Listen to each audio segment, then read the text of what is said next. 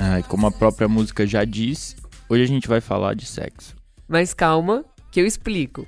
Com a quarentena decretada durante a pandemia do novo coronavírus, tudo aquilo que poderia gerar aglomeração foi suspenso. Mas isso todo mundo já sabe. Inclusive festas, e principalmente aquelas que são conhecidas por promover uma interação ainda maior entre os presentes. Tipo as surubas.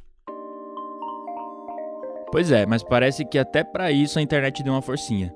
Durante o dia, os aplicativos de videoconferência serviram para reuniões de trabalho ou até encontros familiares. Na madrugada, as plataformas acabaram substituindo as pistas de dança. E eu, junto com as repórteres Manuela Smith e Laura Lever, bisbilhotamos duas dessas festas que aconteceram em maio. Mas antes de continuar,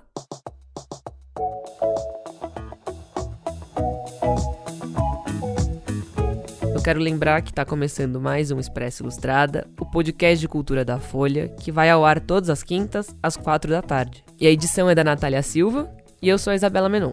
Eu sou o Lucas Breda e tô aqui para entender como é que foram essas festas, o que acontece nesse Esse universo. mundo perverso. Foi você que escreveu isso? Foi.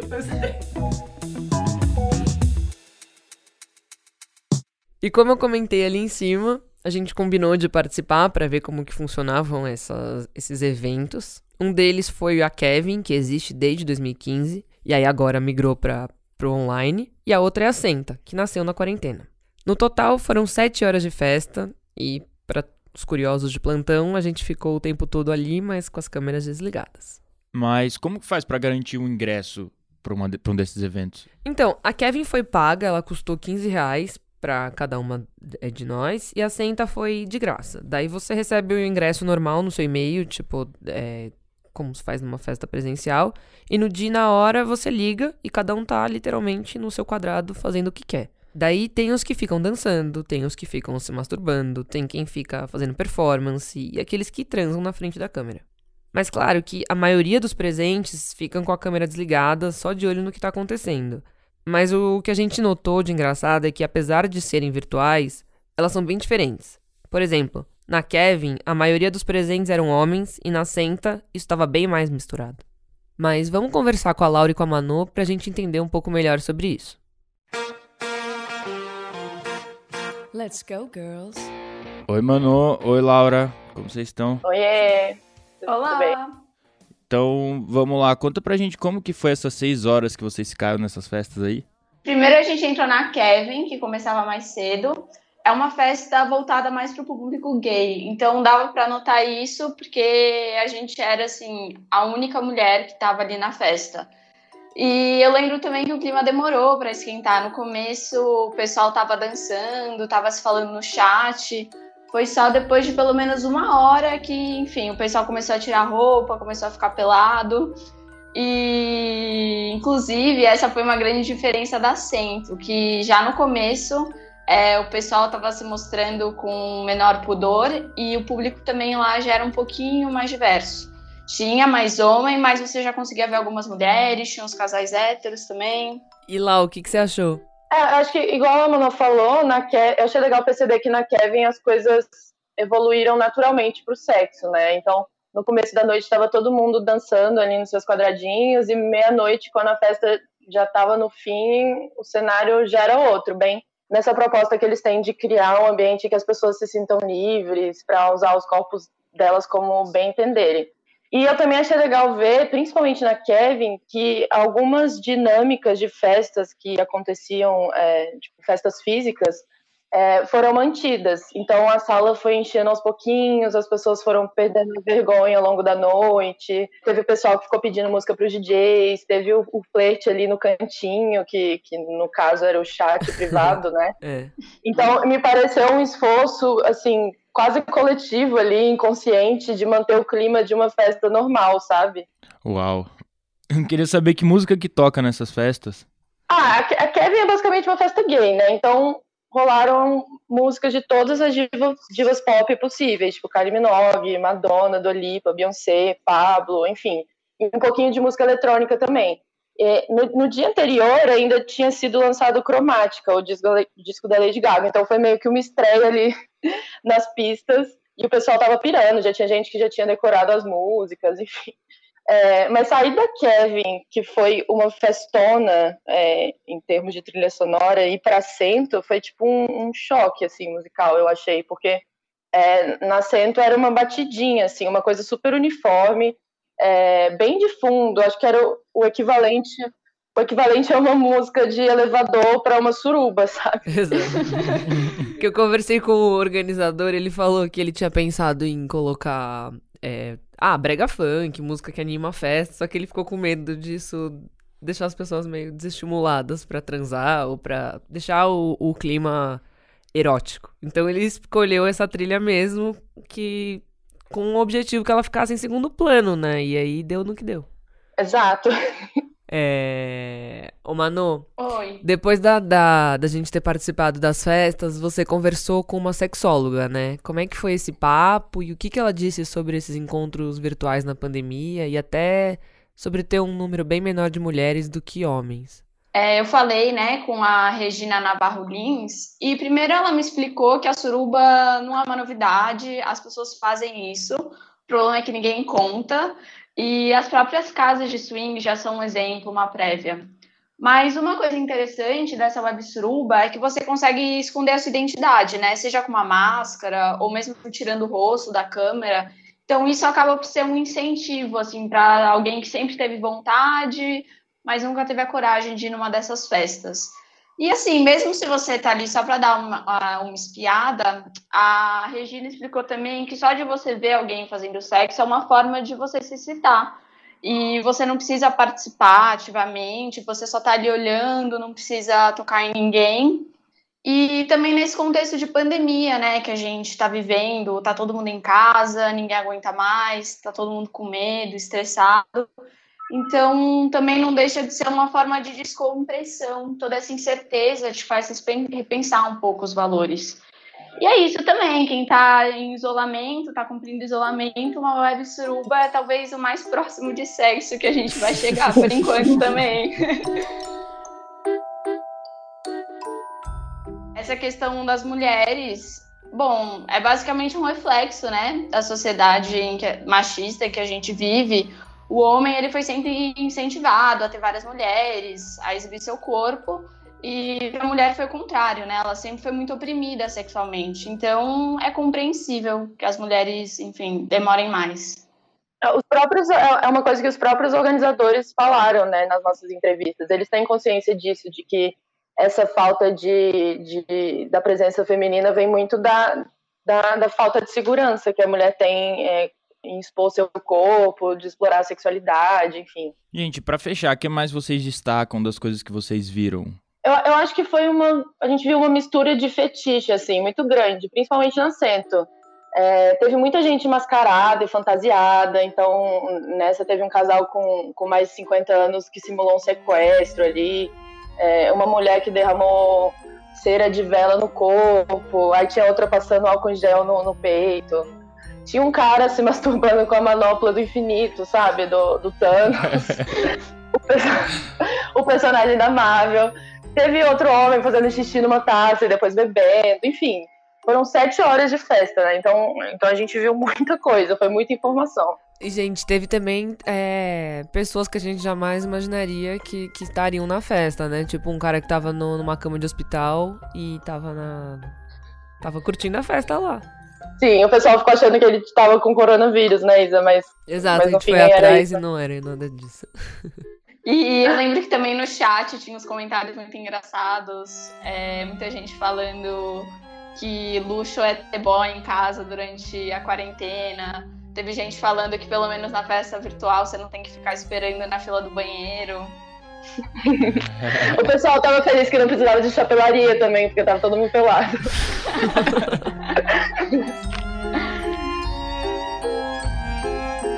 É, e bom, e os baladeiros inimigos do fim até criaram um grupo de WhatsApp para simular um after quando a festa acabou no Zoom. Só que ali, em vez de trocar sticker, eles trocavam nudes. Bom, Uma coisa que me chamou a atenção foi que os organizadores da festa, durante as entrevistas que a gente fez, disseram que os eventos vão além do sexo. E eles toparam contar um pouco da organização desses eventos aqui pro Expresso. O Rafa Maia, que criou a Kevin em 2015, explicou como ela nasceu. A Kevin nasceu aqui em São Paulo, né? Depois de eu ter viajado para Berlim, etc. E eu tive essa experiência de frequentar esses lugares em que eu me sentia mais livre, que coincidentemente eram lugares em que o sexo também era liberado de uma maneira que eu nunca tinha visto aqui no Brasil. E isso foi minha inspiração, né? Para voltei para cá com essa vontade de, de perceber que a gente não lidava muito bem com o, com o corpo, né? De modo de uma maneira positiva, né? Então, a Kevin nasceu daí. Ela nasceu em 2015. Era uma coisa bem pequenininha no começo, para ser esse espaço em que as pessoas pudessem se expressar de modo Uh, livre, né? Tanto em relação ao corpo mesmo, ao corpo nu, né? Quanto, enfim, em qualquer outra forma de expressão, né? Durante muito tempo a gente usou uma frase na Kevin, que ainda é usada, né? Mas é que eu acho que antes ela era, pegava mais forte, que era é, um lugar para se sentir bem na própria pele. E a pele, nesse caso, eu acho que não tem necessariamente a ver com a pele física, né? Mas, mas a pele que você decide colocar em você para se sentir confortável, né? Por exemplo, uma drag queen se sente confortável quando ela tá totalmente montada, né? O que é o, o oposto de, de estar sem nada. Então, eu acho que é, tem essa, essa ideia da Kevin, né? De se, de se criar um espaço em que o corpo nu ou o corpo montado, enfim, discutir isso de uma maneira positiva e ser esse lugar em que as pessoas se sentem livres e confortáveis de se expressar da maneira que elas querem, né? Ele também falou sobre como ele acha que a Kevin acaba sendo mais que uma sex party por causa disso, né? Eu acho que ela acaba sendo lida por muita gente como uma sex party por tabela, que eu acho que não é um problema, porque ela é, em algum nível, ela é mesmo. Mas eu acho que a gente almeja um pouco mais que isso, né? Essa questão, por exemplo, de discutir o corpo é, de forma positiva. Muita gente no começo da festa, quando começou, as, as pessoas ainda não tinham muito bem a ideia de como esse tipo de festa funcionava, achavam que era obrigado, né? Ficar, elas eram obrigadas a ficar sem roupa, né? E obviamente não é, porque isso seria contra a ideia de você se sentir confortável dentro da sua, enfim, né? Da ideia que você criou na sua cabeça para você se sentir confortável, né? Muita gente expressa o sentimento de liberdade sem roupa, né? Mas muita gente não expressa dessa maneira, né? A gente também pediu para ele descrever um pouco como era a festa quando acontecia presencialmente e como tem sido as edições online. Eu não vejo diferença no clima, né, no começo. Eu acho muito similares, né? Até porque eu acho que como a festa existe há cinco anos, o público que frequenta ela já é, entendeu, né, o que está acontecendo ali, o que, que é para acontecer ali. Então acho que isso foi transmitido na minha concepção para o meio online de uma maneira muito é, surpreendente para mim também, né? Que não esperava isso no começo. Eu achava que ia ser uma coisa muito estranha, mas na verdade acabou se tornando um negócio muito legal. Claro que acho que as diferenças principais são as como eu disse, né, em relação à parte física para a parte não física, né? Acho que as interações ficam um pouco limitadas, né? Na festa a gente tem um dark room também e mesmo fora do dark room, né, seja no bar, no palco, perto do DJ, enfim, as pessoas fazem, dançam, se expressam, tiram ou não tiram roupa em todo lugar da festa, né? Mas eu acho que o que a gente ganha online é a possibilidade de é, agregar mais pessoas é, de outros lugares ao mesmo tempo. É, a Kevin acontece quinzenalmente, né? E a gente perguntou pro Rafa o que, que ele sentiu de diferente entre uma edição e outra dessas, dessas edições online. A gente tem feito de 15 em 15 dias a Kevin, né? Sábado sim, sábado não. A maior diferença eu sinto é que tem mais gente, né? Acho que a, a, as edições online têm sido cada vez mais legais. Eu lembro que a primeira vez foi muito, muito legal, porque foi muito diferente. A gente não sabia o que esperar da festa, ou o que esperar das pessoas, como elas iam lidar com essa questão de ser online, né? Se ia virar uma. Poderia parecer aqueles sites, né? Que, como tem o Cam for Cam, por exemplo, em que as pessoas. Ou o chat roulette né, que as pessoas usam basicamente para fazer sexo. Então a gente estava um pouco na dúvida de como as pessoas iam é, lidar com essa com esse meio, né? Aí teve a primeira edição, que foi inc incrível, e aí depois veio a questão de como manter isso, né? Nas próximas edições. E tem sido de uma maneira muito natural na minha, na minha concepção, assim, porque, inclusive, a, a festa online é uma coisa que a gente não descarta continuar fazendo depois que, mesmo tendo as festas físicas voltando, né? Porque eu acho que é uma experiência, como eu te falei antes, da interação das pessoas de vários lugares diferentes, muito legal, né? E que, de certa maneira, considerando né, os meios, transporta a mesma energia, a mesma positividade. Eu acho que discute os mesmos temas que a Kevin discute fisicamente, né? E aí a gente também conversou com o Uno Volpo, que criou a Senta. Ele explicou como que nasceu a ideia e como que surgiu a festa na quarentena. Bom, o Centro já era um projeto antigo meu, mas tinha outro viés. É, eu sou designer, trabalho com comunicação, branding afins, e também sou graduado em medicina.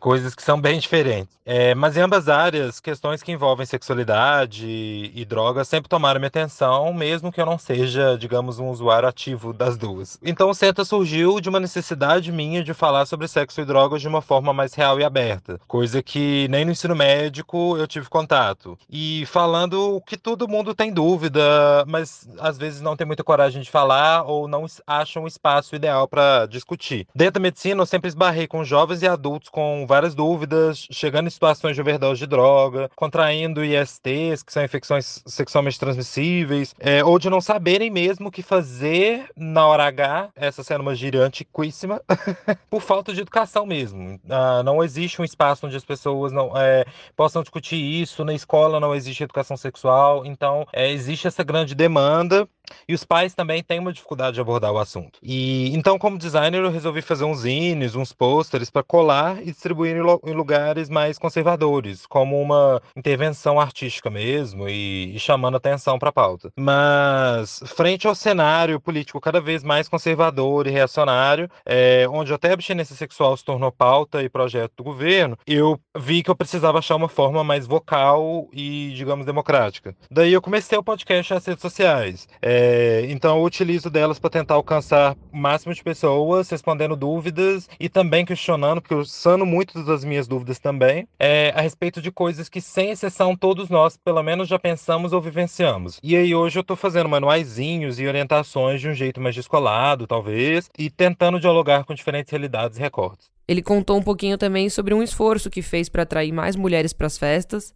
que normalmente são lugares que são mais dominados por homens. Menina, foi uma loucura. Começou meio que de uma pira minha. É, eu tinha visto outras festas com esse teor sexual acontecendo, mas sempre num foco e numa ótica masculina, branca e gay, principalmente. Então eu percebi um espaço opressor para as pessoas que não se encaixassem ali, num padrão que naturalmente a festa já impunha. Essas festas eróticas têm várias acontecendo online, elas acontecem presencialmente, e, e mes é, mesmo nas presenciais a gente tem geralmente esse estereótipo, assim. Então acaba sendo um espaço que não é, que não abraça as diversidades e a pluralidade de corpos e, e, e comportamentos. É, e aí, eu, numa semana que eu estava sem muita pauta para falar, eu tive a ideia de tentar fazer um rolezinho e ver se acontecia algo. É, eu queria evitar o público majoritário desses outros eventos, então eu foquei meus esforços em divulgação em páginas e públicos que fossem mais diversos e desviantes. Por isso eu entrei em contato com a Pente Nova e com a Ed Porn, que são ambientes voltados para o público feminino, no caso do primeiro, e principalmente lésbico, e para fetiches e corpos plurais, no caso do segundo, para divulgarem o e participarem do evento. Achei que não ia dar certo, assim. É, eu já tinha até preparado como que eu ia avisar que não teria evento por falta de quórum. É, fiz mais como ato político do que qualquer outra coisa, assim. Eu não esperava que teria quórum mesmo, não. Mas, para minha surpresa, no primeiro dia tiveram mil inscrições e no final do período de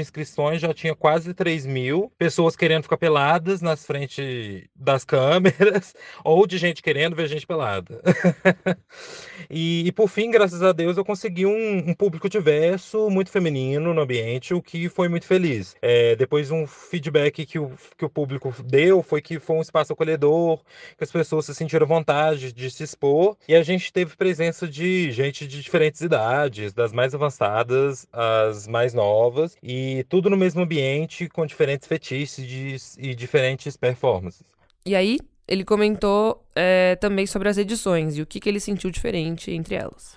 Então, eu geralmente eu fico escondido, né, só controlando as câmeras com um grupinho de amigos que sempre está me ajudando é, nessa parte operacional. É, eu, particularmente, não participo ativamente das festas, eu sou bem tímido, então eu fico ali com o meu mingau de aveia, só trabalhando mesmo no processo. É, e uma coisa que eu acho muito legal é o comportamento das pessoas ali, é, entre entre elas naquele microambiente e também relacionada à câmara mesmo. É, teve, tiveram duas edições, a, a, a, primeira e a segunda tiveram umas diferenças de público, porque a segunda foi mais aberta, porque foi junto com o Coquetel Molotov, com o Festival de Recife, e então acabou que a gente teve um público externo que já não conhecia a página, então foi um público mais tímido, que estava conhecendo o rolê, entendendo como é que funcionava, mas em termos assim, de semelhanças tiveram muitas. É, muita gente quando eu coloco a câmera no spotlight, é, coloco a pessoa em evidência com a câmera, ela se assusta e age de umas formas legais, assim. Então, umas dão um tchauzinho, umas dão uma dançada, é, mas tem umas que tem também umas reações bem diferentes, assim. É, tem, teve um cara, por exemplo, em particular, que ele. Eu coloquei a câmera nele, ele tava todo vestido, todo concentrado, assim, não sei. Tava todo super compro, é,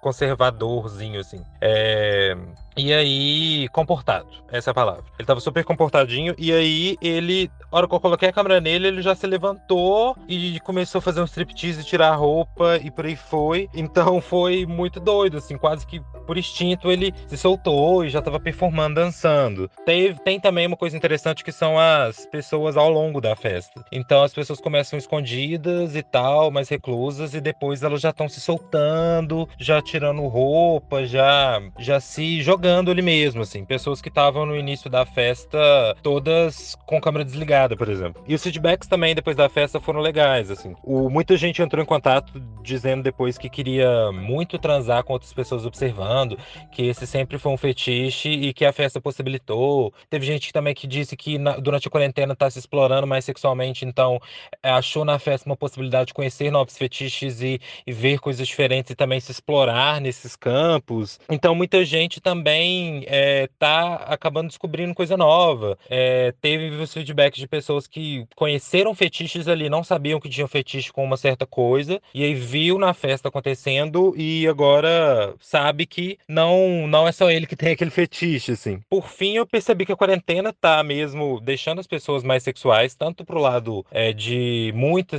muita, uma sexualidade muito aflorada, tanto também para um lado de uma libido quase que extinta, assim, pela tensão no momento pelo estresse do momento, então tá acontecendo essas oscilações. E, e, e o legal é que as, as pessoas estão se procurando se explorar e se percebendo também, né? E nos mais diferentes grupos sociais, a página e a festa, é, o público é muito variado. Então tem gente de 50 a 60 anos, teve um, teve um casal que tem 50 anos, por exemplo. É, e tem gente mais nova. Então, desde o mais Santa Cecília até o mais Faria Limer tá presente na festa.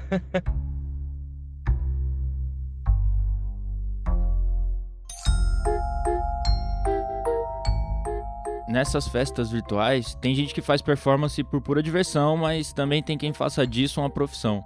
É o caso de quem se apresenta em shows striptease ou shows de drag queens. Eu lembrei agora de uma cena de Magic Mike, aquele filme que tem um grupo de homens strippers, sabe? Com Channing Tatum. Aí tem um dos dançarinos que faz uma performance numa loja de conveniência com aquela música do Backstreet Boys. I want it down.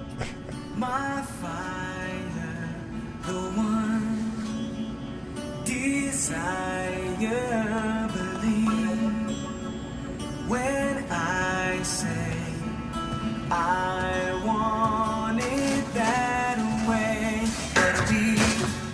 É, mas bom, voltando. Com a pandemia, os bares e as casas de strip foram forçadas a fechar as portas da noite pro dia. E isso fez com que todos os que trabalham nesses estabelecimentos ficassem sem renda. E a solução encontrada por alguns foi de fazer apresentações nas lives das redes sociais. E apesar das apresentações virtuais não trazerem um retorno financeiro se comparada às apresentações nos palcos, elas mantêm o nome dos profissionais no mercado no momento em que as casas noturnas estão fechadas, né?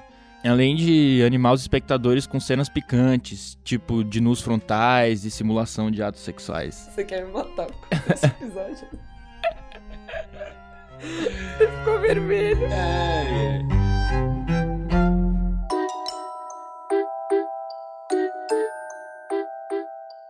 Só que essas performances desafiam proibições de nudez que são impostas, por exemplo, pelo Instagram. É, mas quando elas dão certo, as lives acabam sendo uma opção bacana para as pessoas que trabalham no setor. Isso porque muitas vezes atrai mais gente do que a capacidade de uma casa noturna convencional. E quem escreveu sobre esse assunto foi o João Perassolo, repórter da Ilustrada, e ele contou um pouco o que ele ouviu das pessoas que vivem dessas performances. É, eu perguntei o que ele ouviu dos artistas e o que eles estão achando de fazer essas performances em casa, longe do público.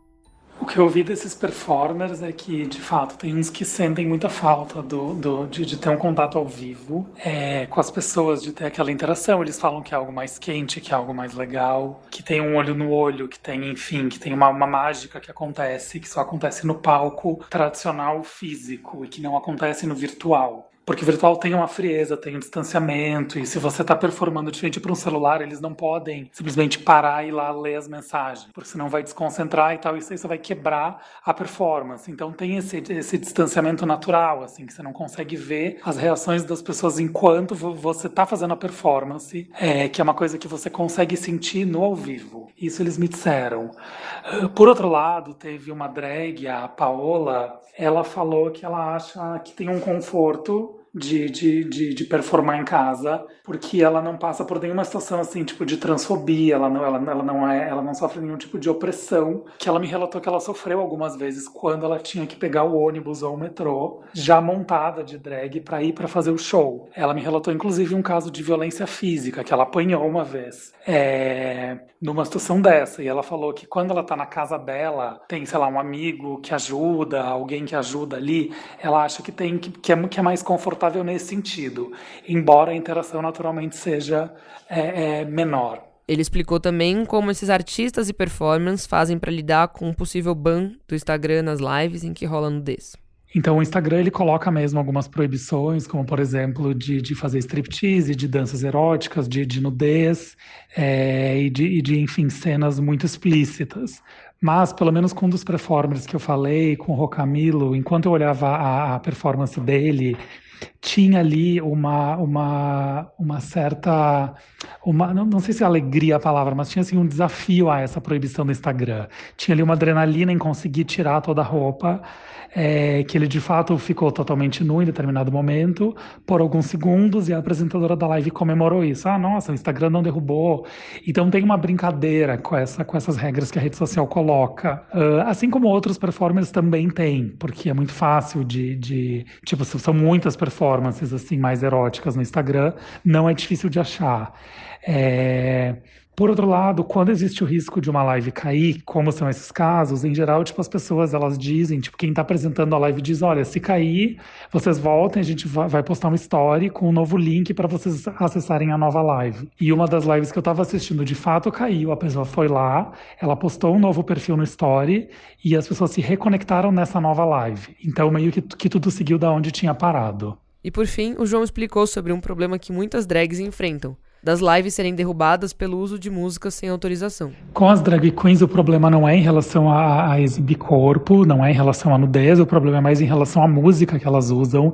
É, muitas vezes eles não têm o direito é, de, de, de, de, usar aquela música numa live, porque as músicas são, são protegidas por direitos autorais eles não podem. Então, o que esses performers fazem, eles modificam a música, é, eles fazem um remix, eles colocam um outro vocal ali, eles dão um jeito de, de mudar essa música para enganar a inteligência do Instagram para que a live não seja derrubada. É, quando, quando eles estão fazendo uma música e o Instagram detecta que, que, que aquela música não pode ser usada, eles, a, a, a, própria rede social ela avisa o usuário antes de que a live seja derrubada para que ele possa parar de usar aquela música. Então tem um alerta primeiro, não é que ela sai do ar imediatamente, existe um alerta. É, em algumas vezes, eu também ouvi alguns relatos de que a live simplesmente caía e que depois a pessoa ficava sabendo é, que aí que daí o Instagram mandava uma mensagem dizendo que ela tinha, que, que esse performer tinha usado uma música que não, que não deveria usar. Mas é isso, tipo, eles, eles dão uma maneira de. Eles alteram a música de alguma forma para tentar enganar, digamos assim, essa, essa inteligência do, do, do Instagram.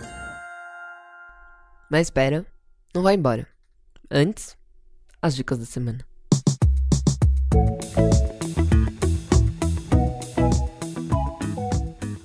Bom, a gente falou de de corpo e de dança, e eu queria aproveitar para indicar o livro que eu acabei de ler recentemente, que é O Corpo Encantado das Ruas, que é do historiador Luiz Antônio Simas.